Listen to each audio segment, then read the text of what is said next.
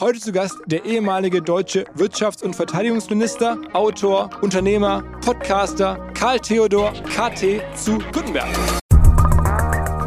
Ich habe aus meinem Herzen nie eine Mördergrube gemacht. Ich habe mich relativ wenig an, an, an so gewisse Vorgaben gehalten, wenn meine Überzeugung eine andere war. Und ich kannte dadurch, dass ich sehr spät in eine Partei erst eingetreten bin, kannte ich natürlich manche der, der, der Spielarten, Spielereien, auch der Schweinereien, wie es in Parteien stattfinden, übrigens in allen, ähm, jetzt nicht von der Muttermilch her. Also wenn jemand mit, mit, mit, mit jungen Jahren, mit 15, 16 in eine junge Union eintritt, dann, sagen wir mal, dann kann man schon irgendwann den Begriff Intrige fehlerfrei buchstabieren.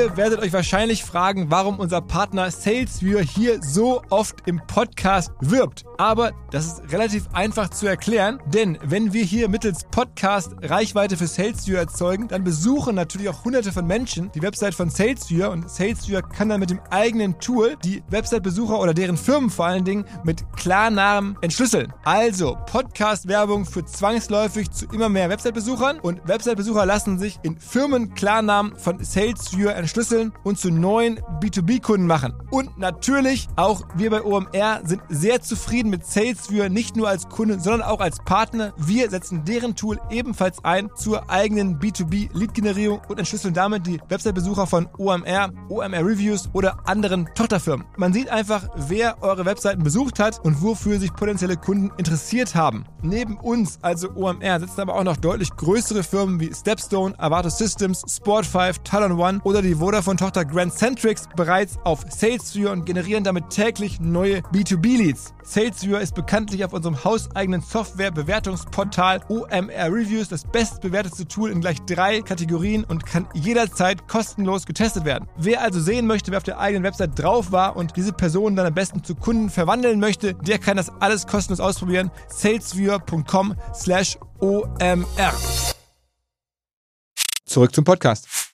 Natürlich habe ich die Karriere von KT zu Gutenberg in den letzten Jahrzehnten, muss man ja fast schon sagen, verfolgt. Wer hat es noch nicht verfolgt, der heutzutage über 25 oder 20 ist?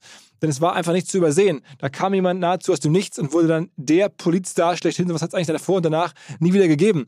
In Deutschland zumindest. Hatte mehrere Ministerien geleitet, Verteidigung, äh, Wirtschaft. Dann dieser brutale Absturz mit der Fälschung der Dissertation. Dann ist er umgesiedelt mit seiner Familie nach USA, hat dann da in Startups und Digitalfirmen investiert. Unter anderem in diese berühmte Augustus Intelligence Firma. Also eigentlich sehr weitsichtig in KI. Aber trotzdem war die Firma am Ende ähm, nicht so seriös und solide, wie man es wohl gehofft hat, haben wir darüber gesprochen. Aber wir haben auch über seinen gesamten Blick auf die Welt gesprochen, also seine Perspektive, die er in den USA kennengelernt hat, seine politische Perspektive heutzutage, aber auch seine aktuellen Aktivitäten vom Podcasten bis zum Bücherschreiben, bis zu seinem Blick auf äh, Politik und natürlich auch seine wirtschaftlichen Aktivitäten. Worüber wir nicht gesprochen haben, ist natürlich die Boulevardthemen rund um seine Familie, seine äh, Trennung. Das war mir damals auch gar nicht klar. Als wir vor ein paar Tagen aufgenommen haben, war es noch nicht öffentlich. Ähm, also das bitte hier nicht erwarten. Aber auch ohne dieses Thema, wie ich finde, eine sehr unterhaltsame, hörenswerte Reise durch das Leben des KT zu Gutenberg. Übrigens, ich habe doch gerade vom Podcaster gesprochen. Wer den KT regelmäßig wöchentlich hören möchte, dafür gibt es einen eigenen Podcast, der heißt Gysi gegen Gutenberg. Und wie der Name schon sagt, da streiten sich oder unterhalten sich der linken Politiker Gregor Gysi und halt KT regelmäßig über die Themen der Woche politisch und gesellschaftlich. Noch kurzer Disclaimer, an diesem Format sind wir übrigens mit Podstars als Produzent beteiligt. Jetzt aber erstmal rein in KT zu Gast bei OMR. Auf geht's! Hallo.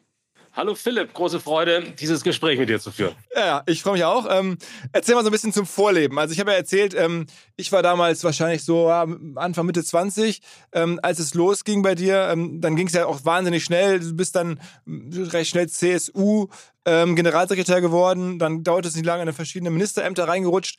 Ähm, aber was war denn davor? Also du bist jetzt ein relativ normaler, nicht ganz normaler, aber relativ normaler Junge aus Bayern. ja, da muss man sogar, da muss man sogar unterscheiden aus Oberfranken. Das haben wir ja Napoleon zu verdanken, dass wir irgendwann Bayern zugeschlagen wurden mhm. und haben das über zwei Jahrhunderte zu verdauen gelernt.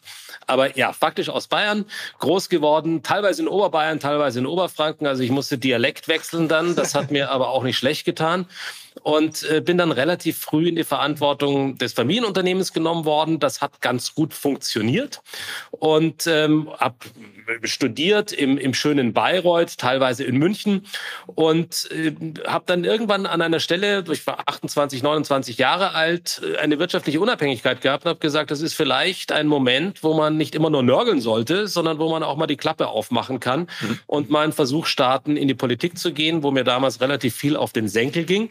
Und das hatte dann besser funktioniert, als ich das eigentlich erahnt hatte, weil mir fehlte komplett diese politische Vorkarriere. Also ich war nie in einer dieser Jugendorganisationen davor. Ich bin erst mit, glaube 29 Parteimitglied geworden. Und in dem Sinne wahrscheinlich auch immer so ein bisschen eine Orchidee geblieben in dem Laden. Ist denn das sozusagen heute auch möglich, wenn jetzt hier Leute zuhören und sagen, okay, ich will auch ein bisschen was ändern? Würdest du sagen, dass wenn man jetzt mit 30, in seinen 30ern, in seinen 40ern in eine Partei eintritt, dass man dann auch, sagen wir mal, realistisch durchaus schnell in relevante Positionen kommen kann oder ist das nach wie vor eine Ochsentour? Das ist eine gute Frage, Philipp. Ähm, ich würde es mir wünschen. Es wäre wunderbar, wenn dem so wäre. Wenn Parteien so durchlässig sind, dass sie den sogenannten Quereinsteiger, der eine Berufserfahrung hat, der aus dem Handwerk kommt, der einfach ein bisschen was vom Leben schon gesehen hat, wenn es möglich wäre, dass man mit 30, 40, 50 auch Karriere machen kann. Hm. Das ist weiterhin nicht einfach. Hm. Und das ist etwas, wo man du hast Ochsentour genannt, oftmals diese Ochsentour durchlaufen muss. Und das System ist oft so gestrickt, dass natürlich viele über Jahre hingearbeitet haben, hingearbeitet auf irgendwelche Positionen haben und überhaupt nicht darauf warten, dass ihnen jemand die Tektonik verschiebt. Also man spürt dann schon sehr schnell die Fliehkräfte. Und bei mir war das so, dass es ein Vakuum gab bei einer Bundestags, bei einem Bundestagsabgeordneten, der plötzlich zurücktreten musste. Und ich musste aber mich dann auch ganz unterschiedlichen äh, Abstimmungen stellen und Kampfabstimmungen und all das. Und vielleicht habe ich an der einen oder anderen Stelle einfach auch schlicht nur Glück gehabt. Aber sag mal, das, ich meine, ich habe jetzt ja gerade der ganz normale Junge, ähm, das stimmt in Teilen sicherlich, aber in, in Teilen bist du ja auch schon aus einem privilegierten Umfeld. Ist das fair, das so zu sagen? Ja, das ist sicher fair sozusagen. Ich bin äh, aufgewachsen in einem Umfeld, wo ich mir um gewisse Sachen dann auch keine Sorgen machen musste. Auf der anderen Seite musste ich mir meine Unabhängigkeit schon auch ein Stück weiter arbeiten. Und das war mir auch wichtig, also auch die persönliche Unabhängigkeit zu haben und nicht nur vom äh, Ererbten letztlich äh, leben zu können, leben zu wollen und die Füße hochzulegen. Also es, das ist das eine. Das andere ist, auf den Unabhängigen wartet erstmal auch keiner. Also wenn man glaubt, glaubt, der Privilegierte hat es leichter in einer politischen Partei, selbst in einer konservativen politischen Partei, ist das ein Trugschluss. Mhm. Ähm, sag noch mal ein paar Worte ähm, zu dem sozusagen äh, Background. Ich meine, normalerweise, äh, also hier hören ja auch viele Leute zu, die schon mal Firmen verkauft haben, die auch eine gewisse Art von Wohlstand haben. Ähm, das heißt, du sagst Familienunternehmen, das ist ja im Wesentlichen dann auch stelle ich mir zumindest vor, die Aufgabe dann, das Familienvermögen, das, das ihr über Generationen habt, auch anzulegen und sozusagen zu erhalten oder zu mehren. Ist das sozusagen das, was du mit Familienunternehmen meinst? Ja, das ist sogar sehr richtig getroffen. Also wir frieren ja schon ein paar Jahrhunderte auf demselben Stein und man will einfach nicht, man will nicht der Letzte sein, der äh, das dann zugrunde richtet. Und da geht es natürlich darum, etwas an die nächste Generation weiterzugeben, das man nicht selbst verjuckst und verjubelt hat. Und demzufolge war immer die Maßgabe die, der nächsten Generation etwas mehr zu übergeben, als man selbst bekommen hat. Und manchmal gelingt das ein bisschen früher, manchmal gelingt es nicht so wirklich. Und in den letzten Generationen hat das einigermaßen funktioniert gehabt. Aber das ist im Grunde die Philosophie, die dahinter steckt. Ja. Und das heißt, dann machst du auch am Ende sehr viel ja, Geldanlage oder, oder ähm, Investments am Ende? Oder ist das jetzt so, dass du sagst, okay, ich muss mich um die Immobilien, die wir besitzen, kümmern, ich muss mich um die, um, ich glaube, bei euch sind es ja auch Ländereien und ähnliches, die muss ich instand halten? Oder machst du auch wirklich, dass du sagst, okay, ich, ich verteile das Geld sozusagen global in verschiedenste äh, Fonds oder in verschiedenste Aktien oder, oder wie muss man sich das vorstellen? Ja, es ist ein relativ breit aufgestelltes Portfolio. Also äh, vor 100 Jahren hätte man so einen alten Kasten irgendwo in Oberfranken möglicherweise auch noch allein mit dem Wald und ein bisschen Ländereien erhalten können. Das hat sich allerdings fundamental geändert. Und deswegen haben wir früh versucht, uns immer wieder in der Breite aufzustellen, unterschiedliche Investments zu suchen und damit natürlich auch eine Diversifizierung zu erreichen auf eine Weise. Jetzt ist es mittlerweile so, dass ich gesagt habe, als ich in die Politik gegangen bin, das war ein Moment, wo ich dann meinen jüngeren Bruder gebeten hatte, dass ich den Rücken frei habe, doch bitte das Tagesgeschäft zu übernehmen. Und der hat das so gut gemacht, dass wir dann zu der Entscheidung kamen, dass er die Gesamtverantwortung übernimmt, weil ich wusste, dass mein Leben weniger der Schollengebundene ist, der irgendwo auf dem Land sitzt, sondern ich, ich wusste, dass ich in irgendeiner Form Weltenbummler sein werde und, und, und meine Neugierde mich sicherlich aus Oberfranken herausführen wird. Immer wieder zurück, aber auch oft herausführen wird. Und der hat das dann so wunderbar gemacht, dass er bis heute die Hauptverantwortung dafür trägt und ähm, I took my share, also ich habe meinen Anteil dann da rausgenommen, ohne letztlich das Vermögen der Familie dann noch weiter zu schrumpfen und, ähm, und habe mich dann unabhängig gestellt und habe aber dann wiederum was sehr ähnliches gemacht, dass ich eben auch begonnen habe zu investieren, mich breit aufzustellen und auch da im Grunde die gleiche Lehre an die nächste, weiter, die nächste Generation wieder weiterzugeben. Okay, das heißt, aber am Ende verwaltest du jetzt dein eigenes Vermögen, das ist dann unabhängig von, von deiner, also von der Restfamilie, von deinem Bruder. Ähm, und sag mal einfach nur, also, weil wir auch immer hier über oder mit Leuten sprechen, die große Konzerne führen zum Teil oder die irgendwie Firmen aufgebaut haben. Sag mal, so ein äh, Win der letzten Jahre, wo du sagst, Mensch, da haben wir investiert oder waren wir dabei, das ist gut gelaufen, von einer Immobilie bis über eine, über eine Aktie bis hin vielleicht zu einem Startup. Und sag mal eins, wo du sagst, boah, da habe ich auch dran geglaubt, das hat nicht geklappt. das ist ein guter Mix. Ich meine, überall, überall fällt man mal so richtig schön auf die Nase und äh, die blutet dann auch hübsch und muss man sie abwischen. Also es gibt immer wieder Investments, gerade im, im, im, im Early Stage, im Startup-Bereich, wo man einfach zwei, drei Ideen schlichtweg abschreiben muss. Also das ist, und das ist schon eine gute Quote. Ja. Äh, manchmal sind es fünf oder sechs äh, von zehn, die nicht funktionieren. Und, äh, und bei anderen Sachen, die Erfolge gab es sehr breit. Also das, ja, du hast Immobilien benannt, da gab gab es mal gute Dinge, die jetzt äh, beispielsweise im amerikanischen Raum gut funktioniert haben. Ähm, da gab es Stagnation auch mal in Deutschland oder im europäischen Raum. Und, ähm, und ein anderes Beispiel, mich hat jemand im Jahre 2012 äh, in Bitcoins gequatscht gehabt. Und, okay. ähm, und ich habe gedacht, was bin ich eigentlich für ein Idiot, weil ich dem auch noch zugestimmt habe und da investiert habe. Den nächsten Morgen hätte ich mich fast aus dem Fenster geschmissen. und weil ich auch überhaupt keine Ahnung hatte, wie das funktioniert. Und dann habe ich mich plötzlich da reingelesen und habe so schrittweise verstehen gelernt, was eine Blockchain ist und, und, und, und, und wie diese Währung funktionieren könnte und wie sie nicht funktionieren könnte. Aber das war halt zu einem Zeitpunkt, wo wir noch im zwei, höchstens dreistelligen Dollarbereich waren. Und das Investment war jetzt nicht das Allerschlechteste. Ich habe es dann trotzdem viel zu früh verkauft. Okay, aber das heißt dann auch schon mit einer größeren Summe. Wenn wir das aus dem Fenster gestürzt, das ist aber das machst du jetzt ja nicht wegen 10.000 Euro, sondern das machst du Ja, nein, das war jetzt natürlich bildlich gesprochen. Also ich wäre sicherlich nicht aus dem Fenster gesprungen. aber ich habe mich, hab mich trotzdem sehr geärgert und ich ärgere mich auch, wenn ich 200 Euro falsch anlege. Also das, oder wenn ich einfach dumm aus, aus dem Affekt heraus handle und mir davor nicht Gedanken gemacht habe, ist das wirklich vernünftig. Ähm, aber ich meine, bei dir, das kann man ja auch nachlesen, oder handelt es sich bei euch insgesamt um ein etwas größeres Vermögen. Das heißt, mein Verständnis ist, viele so deutsche Familien, die legen ja dann auch in die, in die Top-Fonds der Welt an. Also in Sequoia, in, in, als Venture Capital oder in Private Equity Fonds, ähm, KKA möglicherweise und ähnliches. Machst du sowas auch, also dass du sozusagen gar nicht selber aktiv rangehst, sondern sagst, okay, ich gehe eigentlich eher als, als Limited Partner oder so, als Investor in diese, in diese globalen Fonds rein? Ist das was, was, was, wo du auch Zugang zu hast? Ja, das ist ein, ich hoffe, ein gesunder Mix. Also das eine ist, dass man irgendwann in der Lage sein sollte, seine eigenen Schwächen und seine Unbegabung entsprechend einzuschätzen bei gewissen Dingen. Und das sollte man dann anderen überlassen.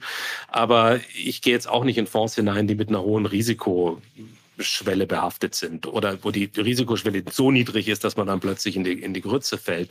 Aber es ist, ich hoffe, es bleibt ein, ein, ein kluger und vernünftiger Mix und da ist natürlich manchmal auch ein Fund dabei. Mir geht so, also ich, ich ähm, treffe jetzt ja durchaus einen Unternehmer und ähm, freue mich immer, wenn Leute sozusagen aus dem, aus dem Nichts was aufgebaut haben, habe das Gefühl, die haben auch eine große Unabhängigkeit, haben dann auch eine, eine große Risikobereitschaft, auch wieder was zu verzocken, so Elon Musk-mäßig. Ne, man hat selber sich das, da die, über PayPal und ähnliches die Kohle erarbeitet und dann geht man wieder Vollgas in Tesla rein und, und, äh, und, und, hat dann irgendwie große, große äh, Erfolge oder manchmal halt auch nicht. Also das, das, das kriege ich so mit. Und auf der anderen Seite kriege ich es auch ab und zu mit, dass halt Leute, die sozusagen auch Firmen erben, ähm, es gar nicht leicht haben. Die sind dann natürlich schon auch früh ähm, CEO von einem Unternehmen, äh, von einem mittelständischen Unternehmen zum Beispiel. Ähm, aber de facto ist, stelle ich mir das vor, das ganze Leben, auch in der Jugend schon irgendwie klar, dass äh, man hat da so eine, so eine Aufgabe vor sich äh, und man kann die natürlich ablehnen, aber so ein bisschen wird es doch erwartet und wenn man es dann macht, dann hat man auch natürlich echt viel zu verlieren, ähm, weil es halt über Generationen einem schon, schon vorbereitet wurde. Würdest du im Nachhinein sagen, also wenn jetzt du die freie Wahl hättest, lieber in privilegierte Verhältnisse oder lieber sozusagen auf eine natürliche Art und Weise bei Null anfangen zu dürfen? Wenn ich die freie Wahl hätte, würde ich das annehmen, was mir das Schicksal offenbart, nicht? Und das ist jetzt gar nicht so ein super philosophischer Spruch, sondern das, so ist das Leben. Aber ich bin jetzt nicht der, weil du das Beispiel genannt hast, der jetzt mit voller Wonne durch sein Leben sich zocken würde. Mhm. Also zu sagen, okay, da mache ich jetzt, da setze ich jetzt einfach mal 90 Prozent meines Vermögens auf eine Idee. Wenn es nicht funktioniert, fange ich halt wieder vorne an, von vorne an. So ticken einige, speziell im US-amerikanischen Raum. Äh, das ist nun wirklich nicht meine DNA. Und, und von daher bin ich schon so geprägt, dass ein hohes Maß an Sicherheit, auch an Absicherung gegeben sein soll. Umso mehr, wenn man Familie hat. Ich meine, das ist schon auch eine Verantwortung, die man gegenüber der nächsten Generation dann hat, dass man die nicht komplett im Regen stehen lässt. Und den Rest nimmt einem ja sowieso der Staat ab. Also Aber es gibt ja tatsächlich auch mittlerweile einige so, so Tech-Unternehmer aus Deutschland irgendwie. Ähm, der Tarek Müller hat mir das zum Beispiel mal Ähnliches gesagt, der, oder auch unsere Hörer hier kennen Alexander Graf, einen E-Commerce-Experten, die sagen zum Beispiel, sie würden eigentlich in ihre Kinder möglichst wenig vererben wollen, weil die sonst so eine große Last auch haben. Ne? Also das kannst du schon verstehen. Das, oder würdest du denen, was würdest du denen raten? Würdest du sagen, nee Jungs, äh, die Kinder freuen sich schon über eine gewisse Sicherheit? Oder würdest du den solchen Leuten äh, raten, ja, also äh, macht es nicht so, wie es bei uns in der Tradition der Familie ist, äh, sondern äh, lasst sie ruhig äh, frei ihr eigenes Ding machen, ohne irgendeine finanzielle Last. Also ich finde es ganz wichtig, dass Kinder nicht mit dem Gefühl aufwachsen, scheißegal, was ich künftig mache oder nicht mache, ich bin für den Rest meines Lebens abgesichert. Das wäre eine unfassliche Dumm und Torheit, so heranzugehen, weil ich meine, wir leben in einer Welt, wo sich auch in einer Nanosekunde ein Vermögen in Luft auflösen kann, so sicher es angelegt ist. Und das kann auch mal sehr schnell schnell gehen. Und von daher ist es wichtig, dass jede Generation für sich zu sorgen lernt. Gleichzeitig aber gibt es gewisse Dinge, die man gerne über Generationen auch halten will und die jetzt nicht der pure Luxus sind. Also wenn man jetzt über einen Bauernhof oder über ein altes ererbtes, eine alte ererbte Immobilie spricht, wo man sagt, die würde man gerne über Generationen weitertragen, dann ist das im Wesentlichen mit Kosten verbunden, muss sich aber auch in irgendeiner Weise erhalten. Also dafür muss was da sein. Und mhm. diese Verantwortung weiterzugeben, ist zum einen ja eine Verpflichtung, zum anderen aber die zweite Verpflichtung, bitte selber was aus seinem Leben zu machen, wenn aus irgendeinem Grund mal plötzlich nichts mehr da ist. Und da ticke ich einfach nicht so, wie du es vorhin benannt hast, dass ich sage, okay, scheiß drauf. Ähm, jetzt setze ich mal einfach alles auf genau diese Wette. Und, ähm, und das ist einfach nicht meine Herangehensweise. Ich, ich schlafe auch gerne ruhig und ich bin jetzt einfach, ich, ich habe diese Casino-Mentalität nicht. Hm. Und ich es sei jedem unbenommen, das zu tun. Und ich bewundere jene, die da mit einem stahlharten Nervenkostüm da durchsurfen. Das, die, die muss und soll es auch geben, weil manchmal gar nicht große Ideen entsprechend entstehen würden. Und das ist auch etwas, was ich immer wieder an den USA sehr bewundert habe in einer gewissen Weise und bei uns, glaube ich, auch ein Stück zu wenig ausgeprägt ist. Da gibt es diesen Begriff der Moonshot-Mentalität. Also, dass man äh, im Grunde auch Ideen nicht nur formuliert, sondern auch wirklich Geld in sie setzt, wo man sagt, ich habe überhaupt keine Ahnung, wie das ausgeht, aber es hat ein hohes Potenzial, eine Veränderung in dieser Welt herbeizuführen. Und bei uns ist ja immer alles auf komplette Absicherung, Risikoscheu und solche Dinge ausgerichtet. Und diese beiden Mentalitäten darf man durchaus miteinander koppeln, aber bitte die Sicherheit nicht vergessen dabei.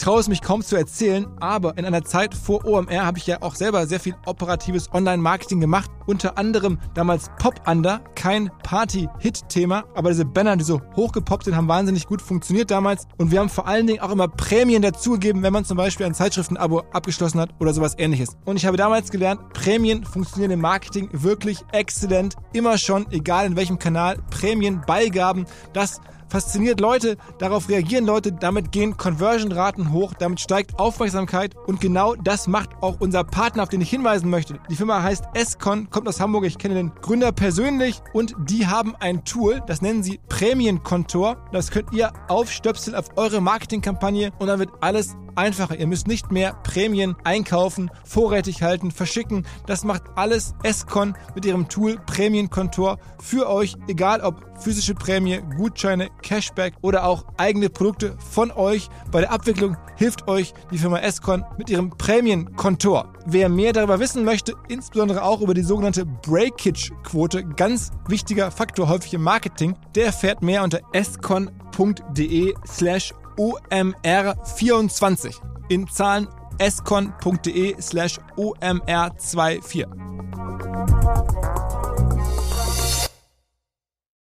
Zurück zum Podcast. Es ist ja, es ist ja auch so ein bisschen, man nennt das ja so in der Investorensprache so Conviction. Nichts ist beeindruckender ja auch, wenn irgendeine Person am Tisch halt so diese ganz harte Conviction hat, diese Überzeugung halt, das wird was werden. Und ich kann mir richtig vorstellen, wie so ein Elon Musk an den Tisch kommt und sagt, okay, ich habe hier irgendwie 100 Millionen äh, jetzt gemacht und ich nehme diese 100 Millionen, schmeiße da alles drauf und das wird groß werden. Dann kriegen ja auch andere am Tisch das Gefühl, oh, oh, oh, da muss ich dabei sein. Der ist ganz, ganz sicher. Ähm, so, das hat ja, hat ja schon so eine, so eine, ja, ist schon eine starke Verhandlungsposition, wenn man so drauf ist, ne? Ja, sicher. Nur ich habe schon viele Menschen mit äh, einer sogenannten Conviction erlebt ähm, und dann haben sie gleichzeitig noch eine Haschpfeife im Mund und dann muss man sich überlegen, ist das der richtige Moment, wirklich an diese Conviction dann auch zu glauben es ist schon nicht falsch, bei denen, die vor Selbstbewusstsein kaum laufen können, auch mal ein bisschen genauer hinzuschauen, ob das eine ganz wunderbar geschauspielerte Fassade ist oder ob hinter der Conviction auch richtig viel Substanz steht. Und in Amerika lernt man dieses Selling ein bisschen mehr. Also da, da kann man äh, teilweise einfach wirklich wirklich den unfassbarsten Dreck ähm, in Dinge aufblasen, wo dann plötzlich die Millionen hineingelegt werden und die Conviction hilft, dass Menschen zahlen. Faktisch ist aber noch überhaupt keine Substanz in dem Unternehmen drin, aber dann helfen natürlich die Millionen, um das dann aufzufüttern.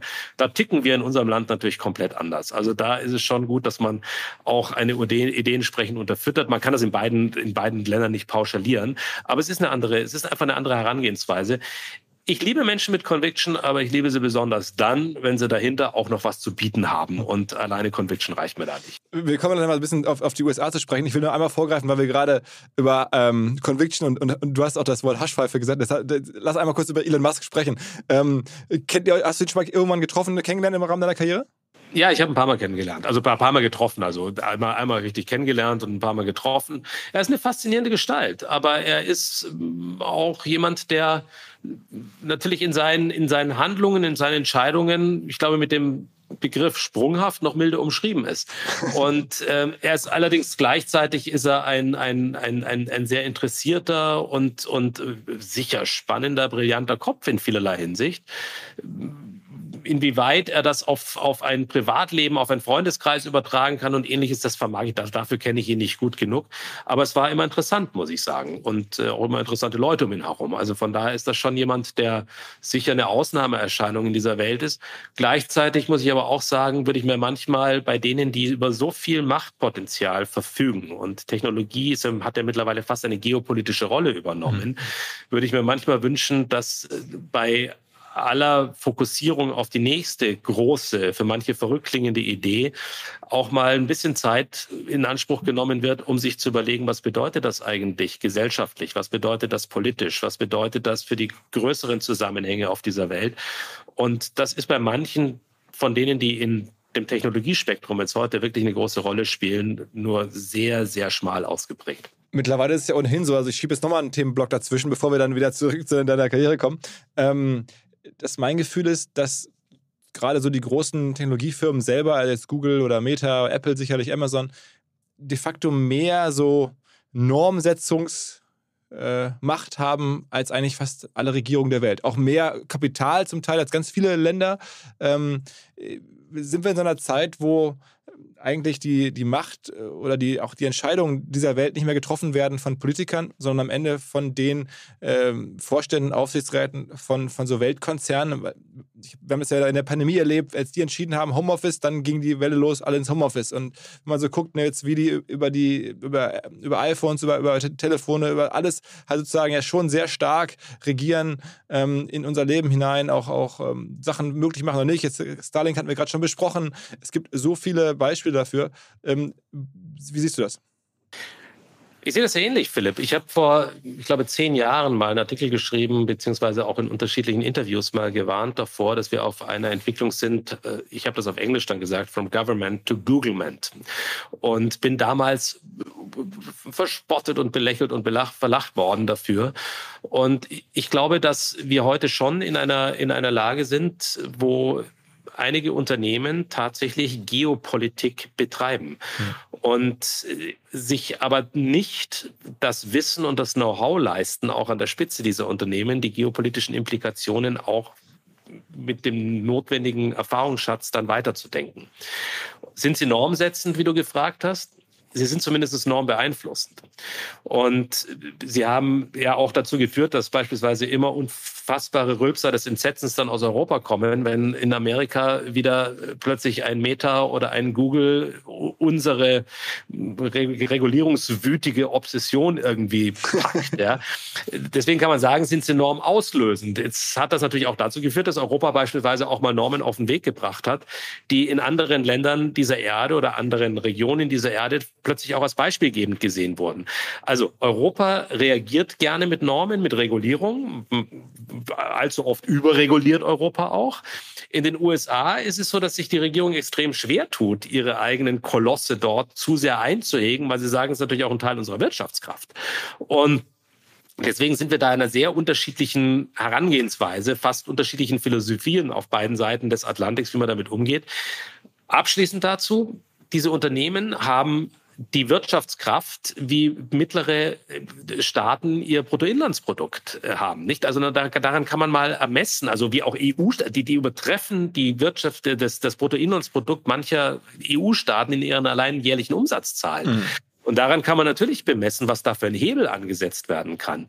Und ich bin schon der Meinung, dass man die nicht komplett von alleine lassen kann. Insbesondere, wenn man sich manchmal überlegt, was, was für ein Bildungsgrad da auch an der Spitze des einen oder anderen Unternehmens gegeben ist. Hast du da, sagen wir, konkretere Sorgen? Gibt es da Firmen, wo du sagst, Mensch, da mache ich mir schon einen Gedanken? Also jetzt über Elon Musk haben wir es gesprochen, da gibt es noch andere? Ich glaube, jede dieser Firmen hat das Potenzial, gesellschaftliche Veränderungen herbeizuführen. Also ich meine, unsere ganze Kommunikation hat sich verändert. Es hat sich, es ist die, die, man kann strafrechtliche Regelungen umgehen, man kann Hassrede umgehen, man kann lauter solche Dinge umgehen. Und, äh, und wenn man, wenn die Normen nicht gesetzt werden, allein im Social Media Bereich, hat das gesellschaftsverändernde Kraft. Das, das steht außer Frage. Oder wir erinnern uns daran, wie sich, wie plötzlich große Hoffnung, das ist jetzt alles auch mehr als ein Jahrzehnt her, damals große Hoffnung in Facebook, damals hießen sie noch Facebook, gelegt wurde, in, in, in andere Social Media Sternchen, die damals zu glühen begannen, als plötzlich im arabischen Frühling gegen Diktatoren diese Plattformen genutzt wurden, um sich gegen menschenverachtende Regime zu wehren. Aber es hat nicht lange gedauert, bis genau diese Diktatoren und diese menschenverachtende Regime sich genau derselben. Plattformen bedient haben, um teilweise grauenvolle Sachen dann wiederum stattfinden zu lassen. Und deswegen das, sind das so Beispiele, wo man bereits vor zehn Jahren eigentlich hätte sehen können, passt auf, da beherrscht ein Potenzial, das zumindest gewisse Leitplanken braucht. Das Problem ist mit diesen Leitplanken, die kann man nicht national herstellen, weil wir über transnationale, über grenzüberschreitende Technologien sprechen. Und da wünschte man sich natürlich, dass es global zu mehr Kooperation kommt findet aber tatsächlich nicht statt, weil die Interessen so unterschiedlich verteilt sind. Und dazu kommt jetzt natürlich noch, dass wir diese zwei Megablöcke haben mit den USA und auf der anderen Seite China, was Technologie, technologische Entwicklungen anbelangt, Indien als aufstrebende Macht, viele andere. Und plötzlich ist, findet da ein Wettbewerb statt. Auf der einen Seite ist es staatlich kontrolliert, wie in China. Auf der anderen Seite werden sie eigentlich relativ vom Haken gelassen, wie in den USA.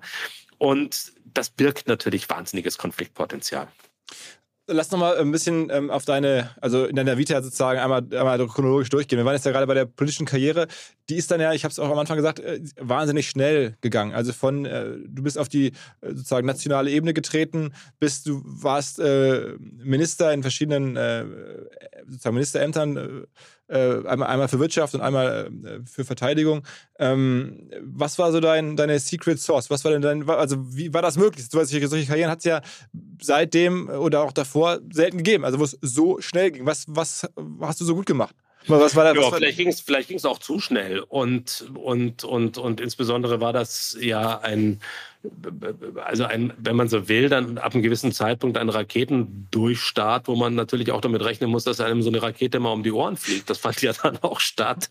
Also äh, ich habe, für mich ist das schwer zu beurteilen. Ich habe aus meinem Herzen nie eine Mördergrube gemacht. Ich habe mich relativ wenig an, an, an so gewisse Vorgaben gehalten, wenn meine Überzeugung eine andere war. Und ich kannte dadurch, dass ich sehr spät in eine Partei erst eingetreten bin, kannte ich natürlich manche der der, der Spielarten, Spielereien, auch der Schweinereien, wie es in Parteien stattfinden, übrigens in allen, ähm, jetzt nicht von der Muttermilch her. Also wenn jemand mit, mit, mit, mit jungen Jahren, mit 15, 16 in eine junge Union eintritt, dann, sagen wir mal, dann kann man schon irgendwann den Begriff Intrige fehlerfrei buchstabieren.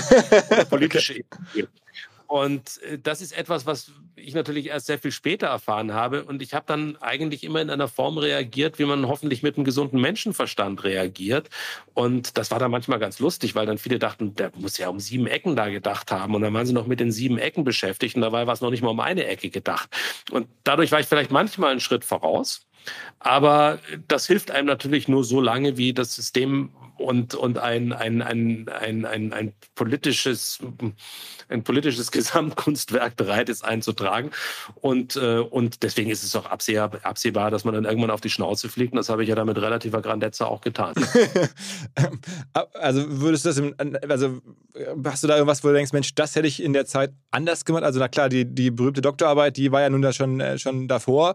Ähm, aber irgendwas anderes, wo du sagst, äh, in der politisch, während der politischen Karriere irgendwas, wo du sagst, puh, mit der, aus der heutigen Sicht irgendwas Größeres oder was Nennenswertes? Ganz ehrlich, damit befasse ich mich gar nicht mehr. Also das ist äh, natürlich, wahrscheinlich würden mir tausend Sachen einfallen, die man, wenn man heute nochmal vor dieser oder jenen Entscheidung stehen würde, dass man sagen würde, hätte ich vielleicht den Hebel in diese oder eine andere Richtung umgelegt. Aber faktisch ist es, ist es so geschehen, wie es geschehen ist. Und ich habe eigentlich relativ wenig Lust, äh, mein Leben trübselig durch die Lande zu ziehen und immer mal wieder zu überlegen, was hätte ich da und dort anders machen können. Also rückblickend waren es un unglaublich unfassbar erfahrungsreiche Jahre, im Guten wie im Schlechten. Aber gleichzeitig äh, bin ich dankbar für jeden Moment. Im Übrigen auch für die schlechten Momente, weil es hat, wenn man, wenn man es lernt, da durchzusurfen und wenn man es dann irgendwann lernt, sich auch äh, die Nase wieder abzuwischen und aufzustehen, ist das ja nicht das Schlechteste, was einem passieren kann.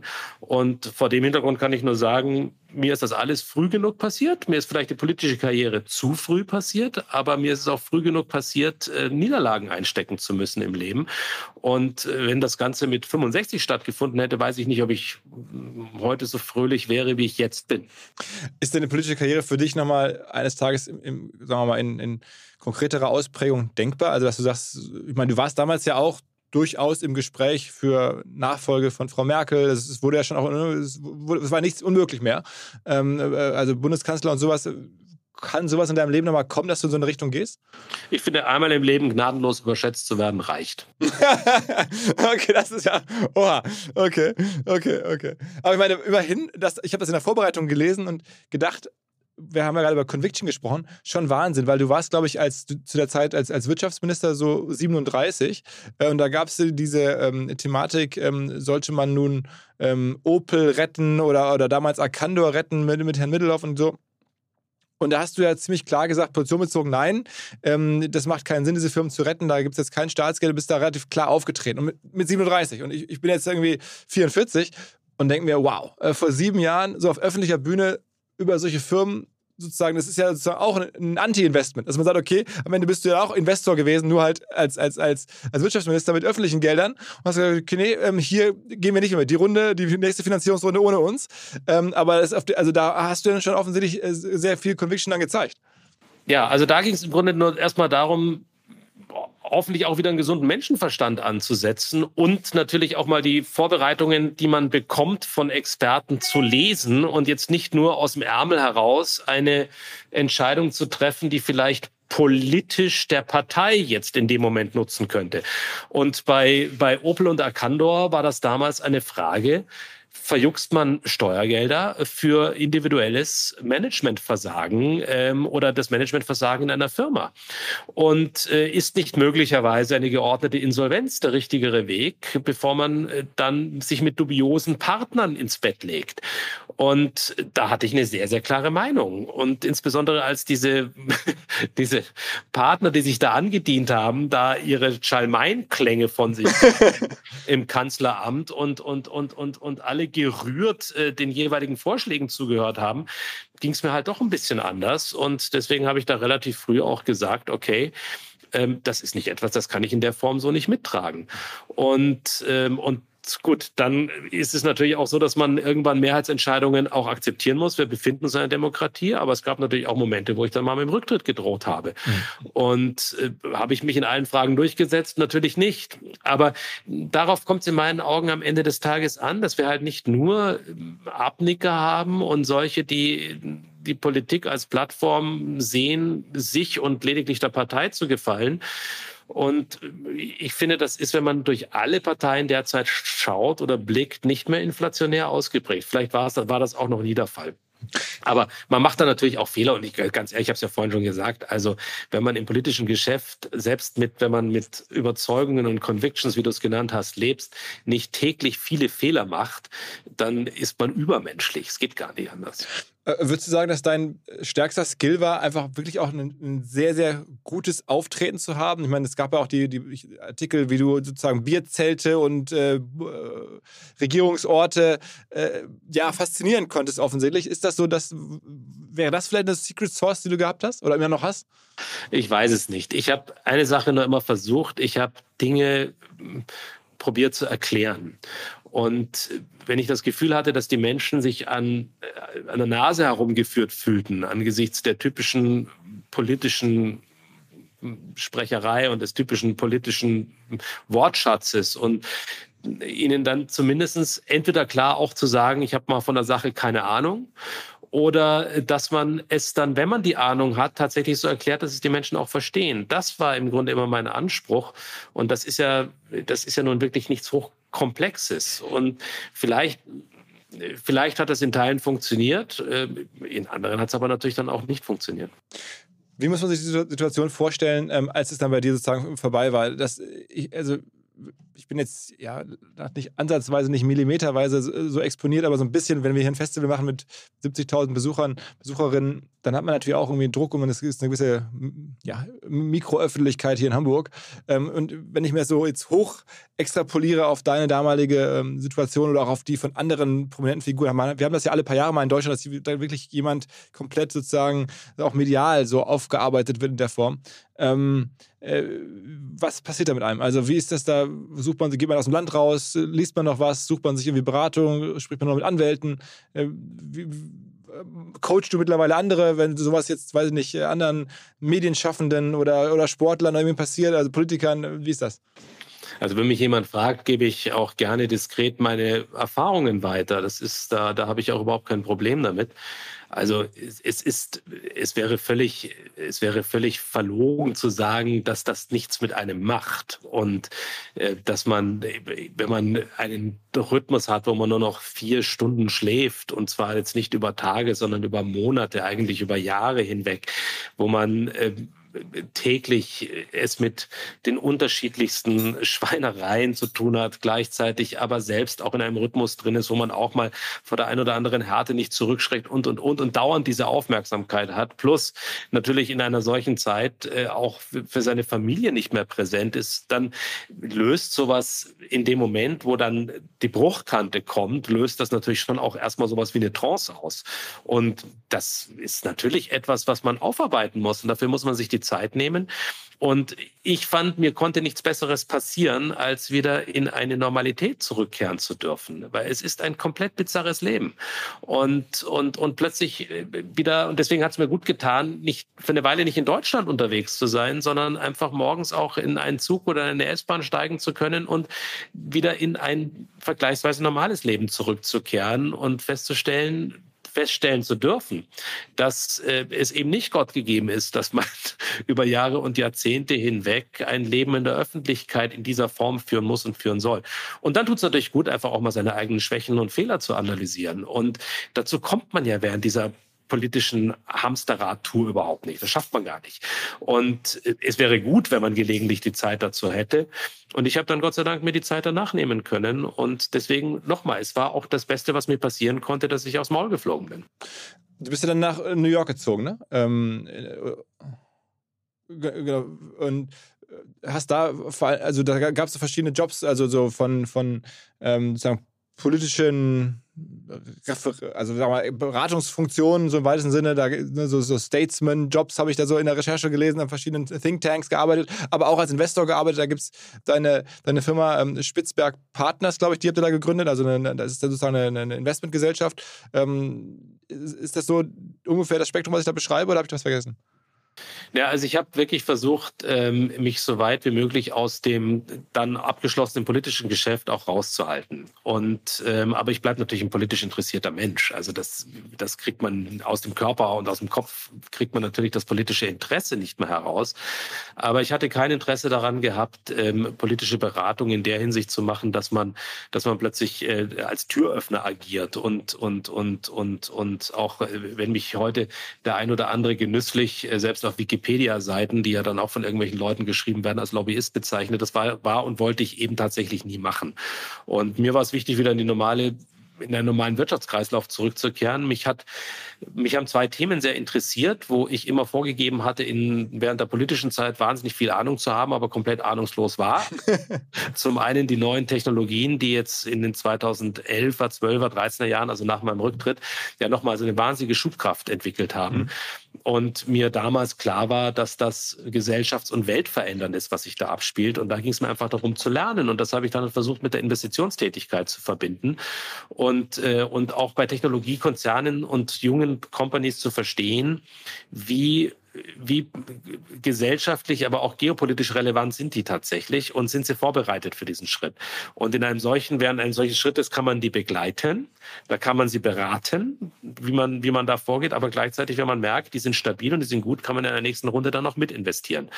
Und äh, das ist an sich ein sehr, sehr interessantes Modell gewesen. Und äh, gleichzeitig habe ich mich dann in den ersten Jahren auch noch in einem Think Tank in Washington ähm, entsprechend, ent, entsprechend engagiert, auch um zu lernen. Ich meine, ich war ein junger Kerl, das bin ich jetzt heute nicht mehr, jetzt bin ich ein alter Sack. Naja, 51, 51, oder? Ja, ja, da komm. Aber das war so eine Zeit, wo ich gesagt habe, einfach nochmal inhalieren, lernen. Ähm, ich habe von so vielen Dingen keine Ahnung. Und plötzlich wieder die Zeit zu haben, das tun zu können, aber gleichzeitig damit auch ein bisschen Geld verdienen zu können, war eigentlich eine wunderbare Fügung. Und man wird dann plötzlich wieder sehr demütig und bescheiden, wozu einem ein politisches Spitzenamt selten Gelegenheit gibt. Weil du gerade Lobbyist gesagt hast, dass du nie sein wolltest und auf Wikipedia, ich nehme das mal ganz kurz als Chance, dich mal zu fragen. Äh, der berühmteste Fall in Deutschland zumindest ist ja der, der, der ähm, Wirecard-Fall, wo auch gemunkelt wird, du habest da denen irgendwie geholfen, denen die Tür aufgemacht, irgendwie die deutsche Politik zu Frau Merkel, ähnliches. Hat es gegeben oder nicht? Ja, sozusagen, das war der einzige Fall, wo ich für eine Company tatsächlich einmal ähm, die Bundesregierung informiert hatte, weil meine Firma damals die also das, das heute ja hat sich herausgestellt als hochgradig betrügerische Wirecard-Konstrukt, aber wie viele andere auch in einer Einzelfrage beraten hatte, nämlich da ging es darum, die wollten ähm, in China einen, einen Finanzdienstleister erwerben und akquirieren. Und dafür hatten sie damals äh, meine Company um Unterstützung gebeten, also wirklich nur für diesen Teilbereich. Und äh, da war auch nichts erkennbar in irgendeiner Form. Aber ich habe gesagt, es ist ein DAX-Unternehmen. Es war ja damals ein DAX 30 mhm. Wo ja 99,9 Prozent aller auch Verantwortungsträger in Deutschland damals denen mehr oder weniger zu Füßen lagen und, äh, und keinerlei Anlass sehen, da Anlass sahen zu zweifeln. Das war ein kluger FT-Journalist, der das erste Mal dann mhm. ausgegraben hatte. Und äh, ich habe damals gesagt, okay, das ist, das ist politisch relevant, weil wenn ein DAX-Unternehmen, wohlgemerkt in China, einen anderen Finanzdienstleister übernimmt, muss das die Regierung wissen. Mhm. Und deswegen hatte ich damals die Bundeskanzlerin informiert, die damals auf dem Weg war, auch ähm, ein paar Wochen später, glaube ich, den chinesischen Präsidenten zu treffen. Und das war wirklich das einzige Mal, dass ich ähm, in der Form die Bundesregierung über eine Kompanie, über einen Schritt einer Kompanie informiert hatte. Und das ist natürlich mit Wonne dann aufgenommen worden von all jenen, die mir gerne einfach nochmal den nächsten Nachtritt ver verpassen wollten, wo sie gesagt haben, meine Güte, wir haben es immer gewusst, der Lobbyist Gutenberg. Und ähm, also wenn man in zwölf Jahren nach dem, äh, nach dem Ausscheiden aus der Politik einen Fall hatte, wo man die Bundesregierung informiert, dann glaube ich, muss man schon viel Fantasie aufbringen, als einem die Berufsbezeichnung Lobbyist anzunehmen. Aber das heißt, du hast dann nämlich an auch mal Jan Masterle kennengelernt. Wie bitte? Ich nehme an, du hast in der Zeit auch damals den, den Jan Masterleck, der jetzt ja verflucht ist. Nein, nie kennengelernt. Ah, ah okay. Gott sei Dank. Ich bin froh, dass ich diesen Mann nie getroffen habe. ja.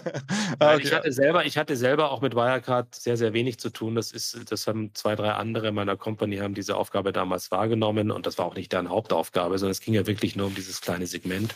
Und ich kann nur hoffen, dass man, also dass, dass die zur Verantwortung gezogen werden, wie viele Menschen da Geld verloren haben und in welcher verbrecherischen Weise da offensichtlich vorgegangen wurde. Gut, das müssen Gerichte jetzt klären, aber es ist notwendig, dass da der nächste Schritt jetzt gemacht wird wo wir jetzt gerade über diese äh, amerikanische Zeit sprechen und auch über die, sozusagen, ja, auch in, in Wikipedia reicht, reicht ja da reinzugucken, da steht ja alles, du hast ja einen wirklich sehr langen Eintrag. Ähm, eine andere Thematik, du ahnst wahrscheinlich schon, was kommt, wollte ich auch noch darauf ansprechen, natürlich, weil es irgendwie mit Technologie zu tun hat ähm, und äh, auch prominent in den deutschen Medien war.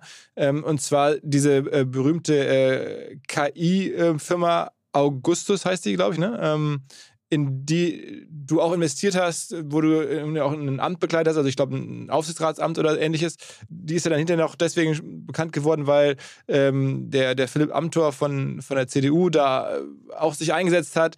Also ich meine, die meisten kennen das Thema. Ähm, sag mal kurz deinen Blick drauf, weil ich mich das, ich habe es auch natürlich verfolgt, dachte faszinierend, ähm, wie das so ist und, und ähm, auch irgendwie verrückt. Beschreib mal so eine, was dahinter steckt eines von vielen Investments, äh, das äh, ich in die Technologiefirmen gemacht habe. Und das war nur ein Investment, das total in die Binsen ging, weil man es da irgendwann auch festgestellt hat, dass man es mit dem einen oder anderen sehr fragwürdigen Charakter zu tun hatte. Befindet sich jetzt in der Abwicklung, in der Insolvenz. Ähm, ich fand das irrsinnig ärgerlich, da Geld verloren zu haben. Aber auf der anderen Seite ist es halt so, wenn man in Startups investiert, kann es auch mal sein, dass man es mit einfach auch krummen Charakteren zu tun hat. Aber du investierst dann, also weil das irgendwie ärgerlich, das sind dann Millionensummen oder eher, eher 50.000, so das übliche deutsche Business Angel Ticket, wo man sagt, man will das machen. Also die deutschen Gründer, da redet man mittlerweile so ist mein Gefühl 30, 40, 50.000, habe ich auch schon mal investiert. Ist, ist es eher das oder ist eher doch noch ein, zwei liegen drüber? Naja gut, ich habe ja, hab ja vorhin schon gesagt, ich ärgere mich auch über 100 Euro, die ich wenn ich auf irgendjemanden hereinfalle, der einfach nicht ehrlich ist. Und, und deswegen ist es vollkommen wurscht, ob man jetzt über 100 spricht oder da noch ein paar Nullen dranhängt. Also deswegen, da unterscheide ich nicht. Aber es sind eher ein paar Nullen dran. Also 100, damit macht man ja, da, da kann man ja nicht das, war, das Investment war auf jeden Fall mehr als 100 Euro. okay. Aber ich meine, auf der anderen Seite, ähm, wenn man guckt, wie groß der KI, also der künstliche Intelligenz-Hype heute ist, dann war das ja zumindest thematisch äh, ja nicht falsch eigentlich, ne? Nein, thematisch war es nicht falsch. Das war ja auch nicht die einzige KI-Firma, für die ich mich interessiert habe oder weiterhin interessiere. Und das Thema ist, ist von einer so unglaublichen Relevanz. Und man kann eigentlich wirklich nur jedem, egal ob man jetzt eine Firma führt als Mittelständler oder als Großkonzern und sich tatsächlich in einem, auch in einem Angestelltenverhältnis befindet, kann ich nur empfehlen, sich mit der Thematik so schnell und so intensiv wie möglich zu befassen, weil es ist wirklich in höchstem Maße gesellschaftsverändernd. Mhm. Und machst du da noch was? Also bist du da weiter in diesem, im Themenbereich als Investor aktiv oder, oder OpenAI jetzt irgendwie nah dran oder so? Ja, ich bin, also ich habe ich hab ein relativ großes Netzwerk da drüben von vielen, die jetzt auch in, in, in Firmen oder Firmengründer sind, die jetzt teilweise durch die Decke gegangen sind. Und ich interessiere mich natürlich dafür. Und auch da bin, bin und bleibe ich Lernender und bin fasziniert. Und an der einen oder anderen Stelle investiere ich auch mal, klar. Ich bin jetzt im äh, September zwei Wochen in New York. Wen muss ich treffen? in New York. Also ich könnte auch, ich würde auch reisen. Ich würde auch, sag mal, du sagst Umfeld, Großraum. So, also ich werde von den Freunden, die ich dir jetzt empfehlen würde, würde ich wahrscheinlich irgendwo aufs Empire State Building gehängt werden. den oder jenen musst du sehen, weil wir jetzt nicht ein ganz privates Gespräch haben. Aber das können wir ja nochmal privat machen. Aber du bist ja schon auch häufig da, ne? Also du, du pendelst du oder, oder, oder Ich bin auch regelmäßig dort, aber ich bin jetzt nicht mehr so verrückt, wie ich früher war, dass man äh, teilweise im, im, im, also im, einfach viel zu häufig über den Atlantik musste, sondern ich finde das, ich finde es auch unverantwortlich mittlerweile, äh, Flüge einfach in einer Form zu nutzen, bloß weil man glaubt, einen Ein- oder Zwei-Tagestermin wahrnehmen zu müssen. Manchmal ist es unumgänglich, aber ich versuche dann schon jetzt immer auch eine längere Zeit drüben zu bleiben, Dinge hineinzupacken. Und Gott sei Dank habe ich auch mittlerweile die Zeit, mal ein, zwei Tage, Tage dazu zu packen, wo man halt dann in eine Kultur eintaucht, indem man sich Dinge an, anschaut, die halt nicht nur mit Konferenzräumen oder, oder, oder, oder mit einem Business-Aspekt verbunden sind. Und ich habe mich auch in dem ganzen Bereich eher in so eine Chairman-Rolle zurückgezogen und das Tagesgeschäft machen mittlerweile fröhlich auch andere. Wenn du sagst, äh, mit den Flügen, ähm, da höre ich auch schon so ein bisschen so eine, sagen wir mal, Flugscham-Vorstufe raus? Ist es so ein bisschen, also dass man auch denkt, okay, äh, also Transatlantikflüge jetzt einfach nur so nach dem Motto für einen Termin hin und her, das, das äh, siehst du auch, das ist schon eine Position, die jetzt sehr progressiv ist. Ne?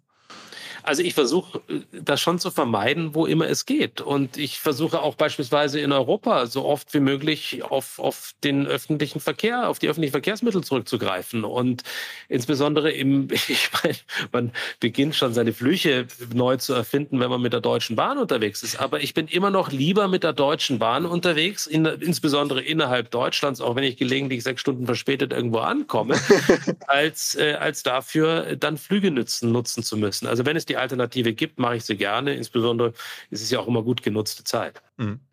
Ähm, okay, aber es ist ja, hätte ich jetzt gar nicht erwartet, dass du sozusagen äh, auf, auf dem, auf dem, dem Themenbereich sozusagen dir so diese Gedanken machst. Und da, es gibt ja auch viele, die sagen, das lässt sich alles mit Technik lösen und ähm, werden das schon hinbekommen und äh, jetzt heute auf Fliege zu verzichten, das macht jetzt auch keinen Sinn. Aber ähm, nee, okay, verstehe ich. Finde ich eine. Äh, Nein, ich glaube, wir haben da eine Gesamtverantwortung. Werde ich ihr immer gerecht? Natürlich nicht. Und, und, und dafür sind wir alle Menschen, dass wir gelegentlich auch mal über die Stränge schlagen.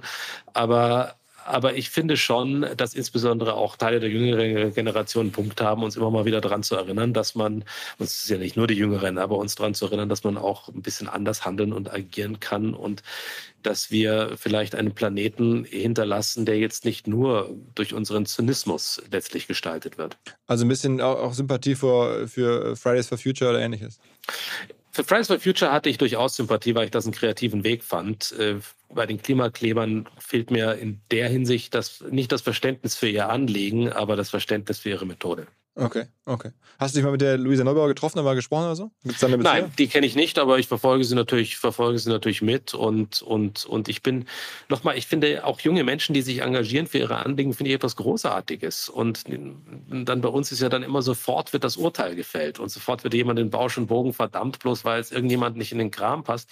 Weißt du, es ist doch einfach, sich mal mit Argumenten auseinanderzusetzen und auch mal einen ruhigen Diskurs zu führen. Und das ist doch eigentlich das Entscheidende für uns du bist ja eigentlich noch jung, also mit 51. Ich, ich, hatte, ich, ich war vor kurzem überrascht. Äh, also jedenfalls habe ich, ähm, du, du, schreibst ja auch sehr viel bei LinkedIn mittlerweile, hast da ein großes Profil, müssen wir dann mal drüber sprechen. Ähm, jedenfalls ähm, hast du kürzlich auch äh, in Bezug auf, auf dich und deinen Podcast-Partner, den Gregor Gysi, macht ja seit einer Weile jetzt einen Podcast zusammen, ähm, äh, Wohlgemerkt, mit uns sehr gerne. Ich wollte das jetzt nicht so darauf vorne stellen, aber ja, wir dürfen den produzieren und sind da natürlich auch stolz drauf. Also Hörempfehlung. Ähm, jedenfalls, da hast du euch beide auch als alte Säcke bezeichnet und so. Das heißt, du fühlst du dich alt mittlerweile oder, oder ist das so ein bisschen Koketterie? Ach, das ist immer so ein bisschen tagesformabhängig. Also wenn ich mit, mit meinen Töchtern unterwegs bin, fühle ich mich maueralt. Ähm, auf, auf der anderen Seite gehen sie auch noch mit mir aus. Also deswegen, das hat, das, das ist das der tröstliche Effekt dabei.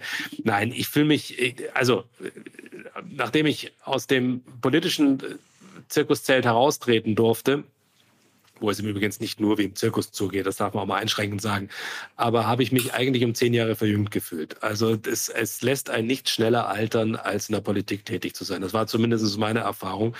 Und ich habe mir einfach eine kindliche Neugierde bewahrt. Und, und ich bin ich lasse mich auch mal gerne von anderen Meinungen überzeugen und ich versuche eben nicht verhärmt durchs Leben zu gehen. Und ich glaube, so kann man zumindest jung im Herzen bleiben. Und heute ist man, mit 51 ist man noch nicht wirklich ganz alt, das stimmt schon. Gibt es eigentlich Politiker, äh, Politikerinnen, ähm, die du so weltweit siehst oder auch in Deutschland vielleicht, die machen das richtig gut? Jetzt mal unabhängig von irgendwelchen Parteien, das wird dir nicht ganz leicht fallen, aber jetzt auch gerade für im Ausland, wo man ein bisschen ohne Parteibrille guckt, also irgendwer, der das richtig gut macht? Also mir fällt es äh, besonders leicht, äh, nicht durch die Parteibrille zu schauen, weil ich, ich habe viel, viel Achtung vor Politikern auch aus ganz anderen Gruppierungen. Ich meine, weshalb mache ich das mit Gregor Gysi? Weil ich ihn, weil ich ihn einfach achte, als Menschen achte, als klugen, als unterhaltsamen, als selbstironischen, als, als, als, als einen, der auch mit, mit Argumenten mal zu überzeugen weiß. Ähm, also ich finde da durchaus in jeder Partei höchst achtenswerte und, und beachtliche Menschen. Sind das äh, die Top-Führungsfiguren, wo man sagen würde, wow, was für ein Charismatiker, die sind wirklich die, das ist wirklich die Zukunft unseres Landes, denen könnte man viel, viel anvertrauen und zutrauen. Ich glaube, da, wir sind jetzt nicht mit einer Inflation von Großbegabungen, egal in welche Partei man guckt, gesegnet in unserem Lande. Aber das gilt ja nicht nur für uns. Das Problem ist, es will halt keiner mehr in dieses Scheißgeschäft, Philipp. Ja? Und, und wir sind natürlich auch in einer Medienlandschaft, wo jeder Halbsatz äh, für einen der Galgen bedeuten kann. Und, und deswegen ist die Lust von unabhängigen Köpfen, die vielleicht mal irgendwo einen Bruch in ihrem Leben haben, sich den moralinsauren Kommentatoren, die ja ach so ein, ein, ein, ein blütenweißes Leben geführt haben, auszusetzen, aber die einen jederzeit vernichten können, ist natürlich etwas, was keinen Menschen oder wenige Menschen dazu bringt, sich überhaupt dem noch auszusetzen. Also deswegen bewundere ich schon mal jeden, der es macht. Das ist ähm, aber habe ich Begeisterungsstürme, dass ich sage, hier sind die sechs deutschen Politiker, wo ich sage, wow, das ist wirklich eine ganz außergewöhnliche globale politische Begabung tue ich mir ein bisschen schwerer, aber da bin ich wahrscheinlich nicht der Einzige in diesem Lande. Mhm. Ich war es mit Sicherheit auch nie. Also von daher darf ich mir ein Urteil erlauben, was ich mir selbst auch nie gegeben hätte. Und im Ausland, in den USA und so zum Beispiel, also gibt es da jetzt, ich meine, da, da gibt es ja nun wirklich ältere Herren, äh, Biden und, und Trump. Äh, irgendwer darunter, der dir Hoffnung machte, wo du sagst, Mensch, das sind gute Personen? Also ich fand zum Beispiel ganz erfrischend, denn, aber der ist jetzt im Verkehrsministerium geparkt worden bei beiden. Das ist ja auch bei uns meistens der Todesstoß in Deutschland, wie wir wissen. ja, okay. Ja. Der, äh, der, der mit dem unaussprechlichen, besprechlichen Namen Pete Buttigieg, mhm. ähm, den möchte ich jetzt nicht buchstabieren, aber der beim letzten Mal ein Gegenkandidat von Biden war in den sogenannten Primaries. Das ist ein junger äh, Kopf aus dem, war Bürgermeister in einer kleinen Gemeinde, ich glaube, in, in, in wenn ich ich richtig mich erinnere, ich glaube in Indiana oder in mhm. ähm, Idaho, oder, also in einer von diesen, in von diesen Staaten. Ähm, und dort bekennen homosexuell, ähm, aber gar nicht aber, sondern eloquent und, und, und, und äh, charismatisch einfach eine, eine wirklich gewinnende Figur. So, das zum Beispiel, wo ich, eine glaub, wo ich glaube, der hat unter den Demokraten hat er noch Zukunft. Bei den Republikanern ist es, ist es schwierig, weil viele von den ausgleichenden guten Köpfen, die jetzt nicht nur diesem blonden Schachtelteufel hinterherlaufen, momentan sehr still geworden sind. Und da gibt es sicher auch noch gute, aber die zeigen sich momentan nicht. Also Pete Buttigieg finde ich spannend, dass du sagst, ist mir auch schon ein paar Mal aufgefallen. Der, der ist ja auch noch, der hat diese Kombination in den USA ja wichtig. Der war ja, glaube ich, schon in der Armee, hat er ein, einige Jahre gedient, ähm, äh, recht hochrangig, war dann auch noch bei McKinsey, also dieser also Top-Beratung, Wirtschaftskarriere ähm, und ist noch sehr jung, ich glaube, der ist in seinen 30ern oder so und ist dann wieder genau, schwul und dann auch noch irgendwie, ähm, ja, genau, als Bürgermeister von, von einer kleinen Stadt dann in den Präsidentschaftswahlkampf direkt eingestiegen. Ähm, aber immerhin ist er schon Verkehrsminister. Also äh, den habe ich auch auf der Liste. Cool, dass du es sagst. Also nee, der hat durchaus Zukunft und momentan ist es natürlich schon bitter, als wenn man die Auswahl äh, zwischen diesen beiden jungen, frischen Herren sich da betrachtet und, und, und, und einen davon, der sich ein Verfahren nach dem anderen an den Hals selbst legt, wenn man so will, und gleichzeitig eine Kultur in den USA hat, zumindest auf der einen Seite, wo, wo es einen gibt, der den politischen Skandal durch seine Inflationierung entwertet hat. Nicht? Also man muss nur genügend Sauen pro Tag durchs Dorf treiben. Irgendwann riecht man es nicht mehr. Nicht? Und, ähm, und das, ist, das ist schon bitter für eine so in sich ja wirklich stabile, gewachsene Demokratie, weil da vieles ins Wackeln gekommen ist. Und mich besorgt das. Und ich sehe jetzt nicht die wirklich die, die Köpfe, die auch da Gräben überwinden können, die heilend wirken können auf die vielen Wunden, die sich da gegenseitig zugefügt wurden und werden. Und man darf heute, vom Tag heute nicht ausschließen, dass wir nochmal diese Heimsuchung ähm, Donald Trump. New Yorker Immobilienmagnaten da. okay. Ähm, war, war deine, oder waren diese Entwicklungen in den USA auch dann für dich ausschlaggebend, dass du irgendwann gesagt hast, ich komme wieder zurück, sozusagen ähm, meinem Lebensmittelpunkt nach Deutschland? Ich bin immer begeisterter Europäer gewesen und bin eigentlich noch begeisterter über die Jahre in den USA geworden. Bei allen Missständen, die wir auch in Europa haben, bei allen Schwierigkeiten, die wir hier weiterhin zu überwinden haben. Aber ich finde, dass wir schon einfach in einem großartigen Kultur, potenziell immer noch Wirtschaftsraum und leben und leben dürfen und leben können. Und das ist ein eine Bereicherung, die ich in den USA so nicht erfahren habe, andere Bereicherungen. Aber ich empfinde Europa schon als mein Zuhause und in der Hinsicht waren dann über zehn Jahre USA dann auch genug.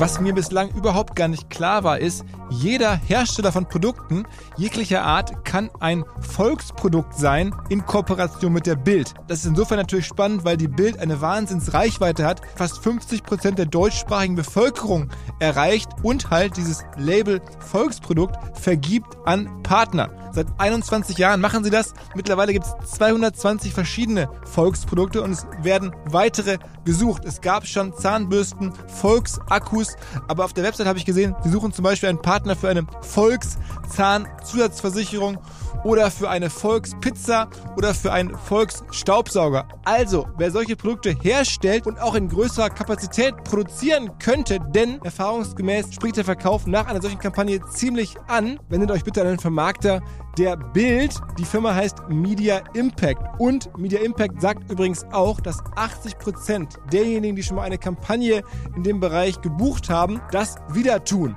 Wer jetzt hier erstmals von dieser Möglichkeit gehört hat, bekommt auf seine erste Buchung auch ein Media-Bruttovolumen von 220.000 Euro on top. Wendet euch dazu bitte direkt an Media Impact ein Wort www.ftf.de slash Bild slash Volks-Produkt und erwähnt einfach im Gespräch mit den Ansprechpartnern und Ansprechpartnern dort, dass ihr über OMR kommt und dann gibt es diesen Zuschlag. Zurück zum Podcast. Und mittlerweile hast du ja hier auch eine, eine Rolle eingenommen, die auch schon wieder öffentlich ist. Ne? Also wir haben über den Podcast ähm, gerade schon gesprochen, äh, den gibt es noch nicht so lange, aber ich würde sagen, ein paar Monate sind es schon.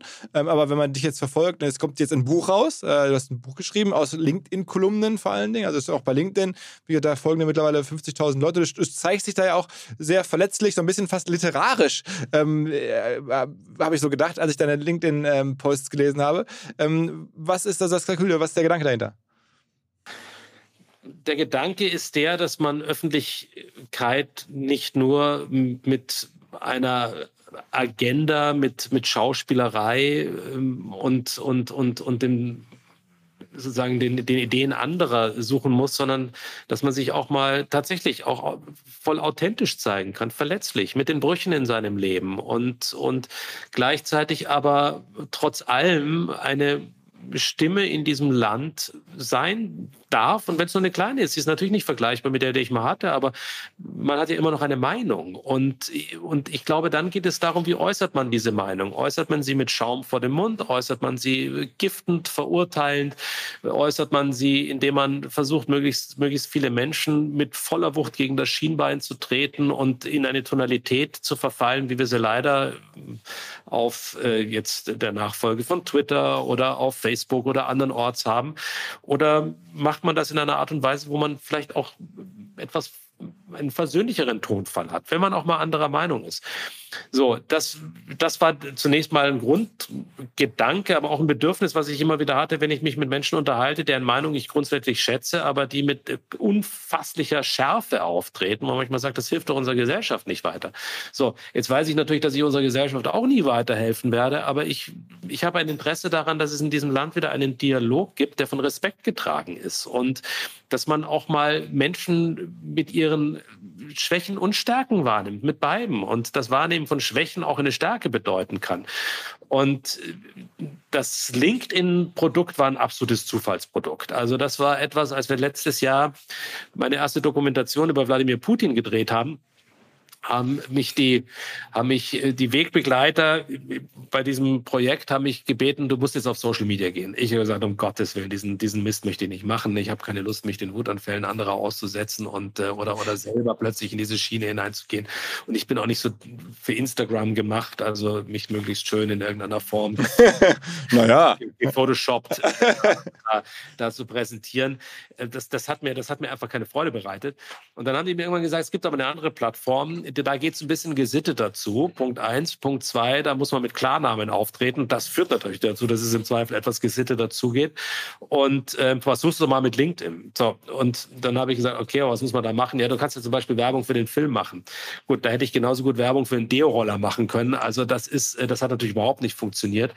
Und dann habe ich mir LinkedIn so ein bisschen genauer angeguckt und habe gesagt, im Grunde es wird natürlich da viel aus der Businesswelt berichtet. Äh, viele Leute können vor Kraft kaum laufen, wenn man ihren Beiträgen es, wird sich, es wird sich auf die Brust geschlagen. Und was mir so ein bisschen da gefehlt hat, waren einfach Reflexionen, auch mal Alltagsreflexionen und, ähm, und auch mal selbstkritische Elemente, auch selbstironische Elemente.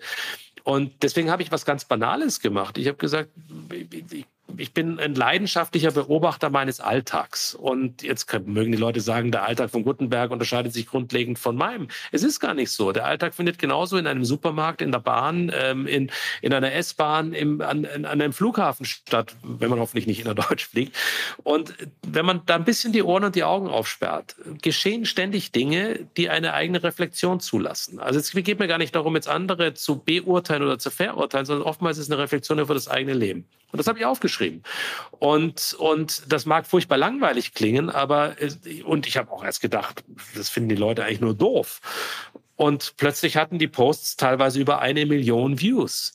Und was für LinkedIn schon eher ungewöhnlich Absolut, absolut. Krasse Zahlen, ja. Krasse Zahlen, ja. Und, ähm, und, und immer in den Hunderttausenden gewesen dann. Und, äh, und dann habe ich gemerkt, okay, das trifft offensichtlich einen Nerv. Mhm. Und, und ich, für mich ist es sowas, ich, ich setze mich einfach gerne abends hin, schreibe ein bisschen. Und, und dann nimmt man halt eines der vielen Erlebnisse, die man in der Woche hat und packt vielleicht nochmal einen einen zusätzlichen generellen Gedanken dazu. Und dann ist, sagt LinkedIn irgendwann Schluss mit 3000 Anschlägen. Also das Ding muss kurz genug sein, ja.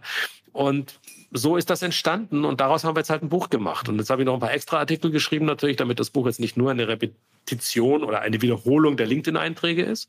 Erscheint jetzt am 9. Oktober. Spannend also absolut mal, also ich habe es natürlich auch jetzt irgendwie versucht in der, in, der, in der Recherche so ein bisschen anzugucken und in der Tat, also man erkennt ein Leitmotiv, du beschäftigst dich ab und zu mal mit der Deutschen Bahn, da scheinst du viel zu fahren und auch mit den Durchsagen und dem, was da so passiert. Trotzdem, meine Lieblingsstelle war die, und die ist dann schon so ein bisschen, sagen wir mal, nicht mehr ganz so äh, für jedermann. Da warst du, glaube ich, bei einem Reitturnier in Florida ähm, und äh, auf einmal stand Bruce Springsteen neben dir.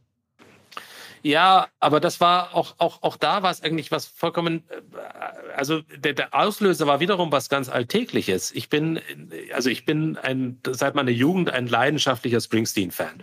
Und äh, das hat sich aber entwickelt aus einer, aus, aus einer, aus einer Begebenheit, wo ich versetzt wurde, äh, als 15-Jähriger über beide Ohren verliebt von einem Mädchen.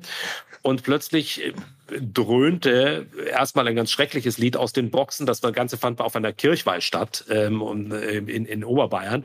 Und, äh, und, und da war ein Lied, das mich erstmal fast traumatisiert hat. Und dann äh, kam allerdings, als ich mich dann irgendwie mit der Situation abgefunden habe, sie hat mich nicht nur versetzt, sondern sie hat sogar mit einem anderen geknutscht dann. Das fand Oha, das ist harter. Und, ähm, und dann plötzlich war, kam ein Springsteen-Lied aus dem Boxen. Und ich als 15-Jähriger hatte keine Ahnung, wer Bruce Springsteen war, aber dieses Lied hat mich fasziniert. Und bin ich am nächsten Tag bin ich dann in den Plattenladen, hieß das ja damals noch, in den Plattenladen gelaufen. Und die einzige Springsteen-Platte, die es gab, war jetzt nicht eine, die man damals für 20 Mark kaufen konnte oder 16 Mark, sondern das war damals eine 5, ähm, eine 5 LP Plattenbox, die 80 Mark gekostet hatte. Also mein ganzes Taschengeld verfeuert für diese Platte. Und seitdem war ich glühender Springsteen-Fan und, ähm, und bin in viele Konzerte von ihm gerannt. Und ich habe im Grunde zum Anlass genommen für diesen Post äh, eines seiner letzten Konzerte in Deutschland, weil mich das wahnsinnig angerührt hat und an diese vergangene Episode erinnert hatte. Und dann habe ich eben auch noch etwas beschrieben, was mir, ähm, was, wo es mir in ganz besonderer Weise so ging. Ich bin bei einem Reitturnier meiner Tochter in Florida am Zaun gestanden und ähm, neben mir steht ein anderes Pärchen und plötzlich sagt jemand, die macht das aber ganz gut auf Englisch und äh, ich habe dann irgendwas zurückgebrummelt und habe mir aber gedacht, komisch, diese Stimme klingt bekannt. und guck dann so hin und stand tatsächlich Bruce Springsteen neben mir, weil seine Tochter auch Springreiterin ist und die immer wieder auf, auf, auf den gleichen Turnieren geritten sind oder auf ähnlichen Turnieren geritten sind.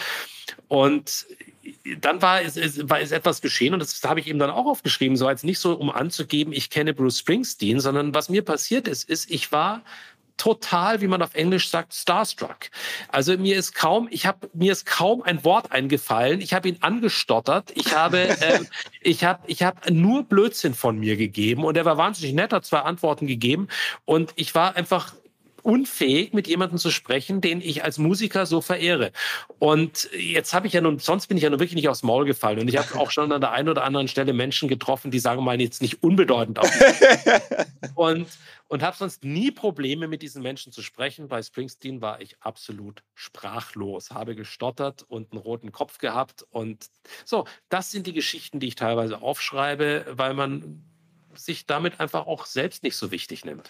Das Buch dazu, ähm, was demnächst kommt, heißt Drei Sekunden. Sag mal ganz kurz, warum es Drei Sekunden heißt. Das ist ja schon eine Theorie dahinter. Ja, also drei Sekunden heißt es deswegen, weil viele dieser Geschichten einfach eine Momentaufnahme sind, ein, ein, ein, ein, fast ein Aufruf dazu, dass man sein, seine Gegenwart wahrnimmt und ein bisschen gegenwärtiger vielleicht auch sein kann, sein sollte, sein könnte im Leben. Und drei Sekunden, das haben Neurowissenschaftler herausgefunden, ist der maximale Wert oder die maximale Zeitspanne, in der ein Mensch die Gegenwart wahrnimmt. Das ist eigentlich ziemlich lang.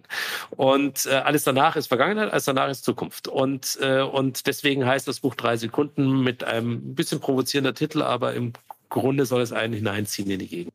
Das hat mich erinnert an diese äh, Glossen in der Süddeutschen. Da gibt es auch mal so, so von so Orten, wo so Leute ganz kurz und knapp von so verschiedenen Orten äh, schreiben, in denen sie gerade sind. Ähm, ist, ist, also, das, also du wirst da bisschen schon auch zum, zum, Journalisten, kann man sagen, oder zum, zum Autor zumindest offensichtlicher. Ähm, Journalist maße ich mir nicht an, um Gottes Willen. Also da springen die mir alle im Nacken hinter ins Gesicht, wenn ich plötzlich sagen würde, ich wäre Journalist. Aber es ist ganz interessant, mal auf der anderen Seite des Spektrums ab und zu unterwegs zu sein. Und es macht mir auch Spaß, Interviews zu führen. Also das muss ich schon sagen, ähm, weil man man kennt es ja von der anderen Seite und man kennt auch den einen oder anderen Trick natürlich, wenn man mit jemandem spricht. Aber äh, aber, aber um Gottes Willen. Also ich, ich, natürlich versucht ein Team, mit dem man umgeben ist, und da sind viele Journalisten dabei, die, die mit einem tollen Ethos arbeiten. Aber ich habe weder die Ausbildung noch würde ich mir jemals anmaßen, da in dem Bereich bildern zu dürfen. Aber du hast trotzdem schon den, den, den, den, den Zug zur, zur, zur Medienwelt, habe ich das Gefühl, weil es gibt noch ein anderes äh, Produkt sozusagen von dir ähm, mit Thomas Gottschalk zusammen bei RTL. Ähm, habt ihr den Jahresrückblick äh, gemacht? Äh, ist das, kommt das wieder? Gibt es da schon Pläne? Nein, das haben wir letztes Jahr gemacht, weil es ein besonderes Jahr war durch die, insbesondere durch die geopolitischen Entwicklungen. Letztes Jahr hatten wir die Ukraine und äh, ja noch ein paar andere Brennpunkte auf der Welt. Wir erinnern uns, was sich im Iran abgespielt hat und ähnliches. Und deswegen war es wichtig, diesen Jahresrückblick jetzt nicht nur als Entertainment zu begreifen und ähm, weil es einfach zu ernst war. Und für mich war das ein Sprung ins eiskalte Wasser. Um, und das ist natürlich auch eine Druckbetankung, wenn man da viereinhalb Stunden live macht und insbesondere mit so einem Silberrücken wie dem Thomas. Ähm, hat auf der anderen Seite aber auch Spaß gemacht. Aber es war jetzt etwas, was wirklich bewusst darauf angelegt war, dass man noch jemanden dabei hat, der auch das mal einordnen kann ein bisschen oder der sagen wir mal, diese, diese ernsteren, teilweise ja auch sehr bitteren Elemente, hat der Thomas auch gesagt, und da ich würde mir nie anmaßen, auch nur ansatzweise ein Entertainment Gen in, in den Adern zu haben. Und der Thomas würde sich nie anmaßen, äh, zu sagen, ich könnte jetzt, sagen wir mal, ein Interview über die Ukraine führen, das hoffentlich auch angemessen ist. Mhm. Okay, aber das heißt, äh, beschreib trotzdem mal so deine, deine, deine Pläne jetzt. Also kommen denn noch, jetzt ist noch mehr zu erwarten aus der medialen äh, Figur? Ja, wir drehen gerade eine neue Dokumentation wieder mhm. und, ähm, und über die darf ich eigentlich noch nicht berichten, aber die kommt jetzt im die kommt im, äh, ich schätze mal so Oktober, November raus. Für, welche, für welchen Kanal? Für welche, welche das machen wir wieder, für, wo wir den Putin-Film auch gedreht haben. Ähm, das machen wir wieder für den Streamer RTL Plus. Mhm. Also das ist eine 90-Minuten-Dokumentation wieder und über ein Thema, das vielleicht manche überraschen wird und für das wir jetzt die letzten Monate viel unterwegs waren. Und das ist eine spannende Arbeit. Also die macht mir auch Freude und, ähm, und von daher war das Jahr schon relativ ausgefüllt, muss ich sagen. Das heißt, am Ende kann man sich äh, dich vorstellen jetzt als Dokumentarfilmer, Podcaster, weiterhin Investor mit eigener oder sozusagen Vermögensverwalter und, und Bewahrer für die nächste Generation. Ähm, Habe ich noch irgendeine eine Rolle vergessen, die gerade in deinem Leben, also Vater natürlich und Ehemann und so, offen, äh, privat, aber eher so bei den geschäftlichen oder öffentlichen oder, oder wirtschaftlichen Funktionen? Ich, ich, ich, finde, das reicht schon mal. Absolut, absolut, ja, ja, absolut. Und, und nein, also mir hat, mir macht die Schreiberei, hat mir Spaß gemacht jetzt, also über diese, diese, diese, diese LinkedIn- Sache hin in ein Buch zu führen, was ja nochmal eher dieses Zufallsprodukt war.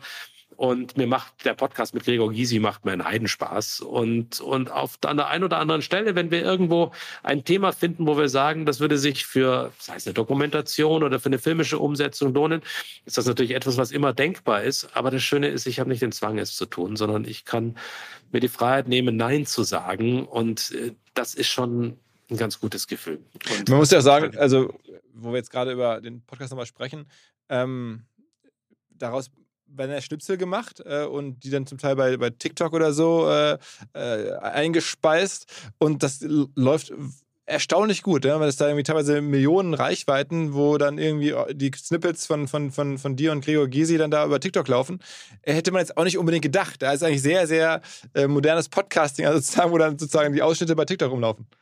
Ja, ich war selber überrascht, dass ich die Zahlen gesehen hatte, weil das war jetzt erstmal in unserer Gedankenwelt gar nicht angelegt. Aber da bist du der Profi, um zu sagen, läuft das gut oder läuft das nicht gut. Ähm, ich habe natürlich auch keine Ahnung, wie sich, wie sich solche Chart-Erfolge bemessen oder nicht bemessen lassen. Ich kann nur sagen, dass es mir einen irrsinnigen Spaß macht und, und, und dass einfach die Zielsetzung, dass man mit jemandem, der aus so dem vordergründig aus dem komplett anderen Lager kommt, dass man mit so jemandem einen unterhaltsamen, einen, also der muss mich ja selber unterhalten, mhm. einen unterhaltsamen, aber hoffentlich auch in der einen oder anderen Situation lehrreichen und aber immer respektvollen Dialog führen kann, wo man, das heißt zwar Gysi gegen Gutenberg, aber wo man immer wieder mal auch feststellt, da sind wir uns in vielen Fragen auch einig.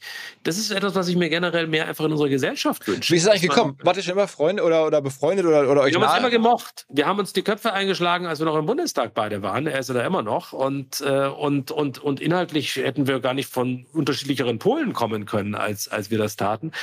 Aber wir haben uns immer gemocht. Und er war auch einer derjenigen, das habe ich ihm auch nicht vergessen, als äh, viele gar nicht äh, genug nachtreten konnten, als, als, als ich so richtig im Schlamm lag, der einfach sehr nett mit mir umgegangen ist damals. Und dann haben wir uns lange aus den Augen verloren.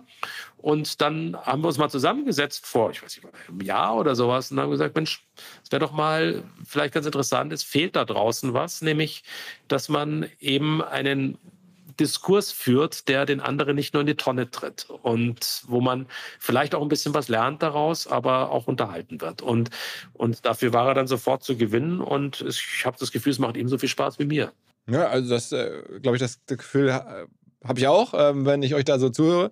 Ähm, äh, also wie gesagt, äh, Gysi gegen Gutenberg gibt es überall, wo es äh, Podcasts gibt und ähm, ich habe ja schon auf, offengelegt, dass wir da ein bisschen ähm, mit äh, dabei sein dürfen. Ähm, äh, jetzt haben wir sozusagen deine, deine Herkunft ein bisschen verstanden, natürlich äh, jetzt deine aktuelle Situation. Hast denn du noch so Pläne, Träume, Hoffnungen, Ziele, Visionen ähm, für die nächsten? Wir haben ja auch gesagt, du bist noch jung, ähm, also 30 Jahre aktives Leben, jetzt mal Joe Biden oder so, ähm, hast du auf jeden Fall noch. Was soll da drin passieren? Ja, wir nehmen mal Joe Biden als Maßstab. Ne? Der ist jetzt, glaube ich, 81 oder 30 Jahre. Also sag mal, ähm, was ist da noch so möglich? Also, ich habe begonnen, wirklich die Dinge zu genießen, die ich im Augenblick mache. Und äh, mich jetzt nicht nur immer von Träumen leiten zu lassen oder von irgendeiner Latte, die im Zweifel zu hoch hängt. Und ich habe ja das große Glück, mich momentan mit Dingen beschäftigen zu dürfen, die extrem erfüllend, ausfüllend sind und wo ich jeden Tag aufs Neue etwas lerne. Und, und deswegen bin ich sehr fröhlich mit diesem Start. Mag sein, bei mir waren das immer so zehn Jahresrhythmen. Vielleicht mache ich in neun oder acht, neun Jahren wieder was komplett anderes. Aber derzeit füllt mich das sehr aus. Und, und, und wenn ich gleichzeitig die Möglichkeit habe, immer noch auf dieser Welt viel erfahren zu dürfen, kennenlernen zu dürfen. Und äh, ich habe ja ganz am Anfang gesagt, ich bin so ein bisschen Weltenbummler. Ähm, das wird sich nicht ändern dann glaube ich, ist das ein Leben, über das ich nur dankbar sein darf. Und wie ich ja vorhin auch schon gesagt habe, dankbar für alle Erfahrungen, gut wie schlecht. Und über alle, alle Menschen, die man kennenlernen durfte, gute wie schlechte. Und äh, damit wird es einfach auch nie langweilig.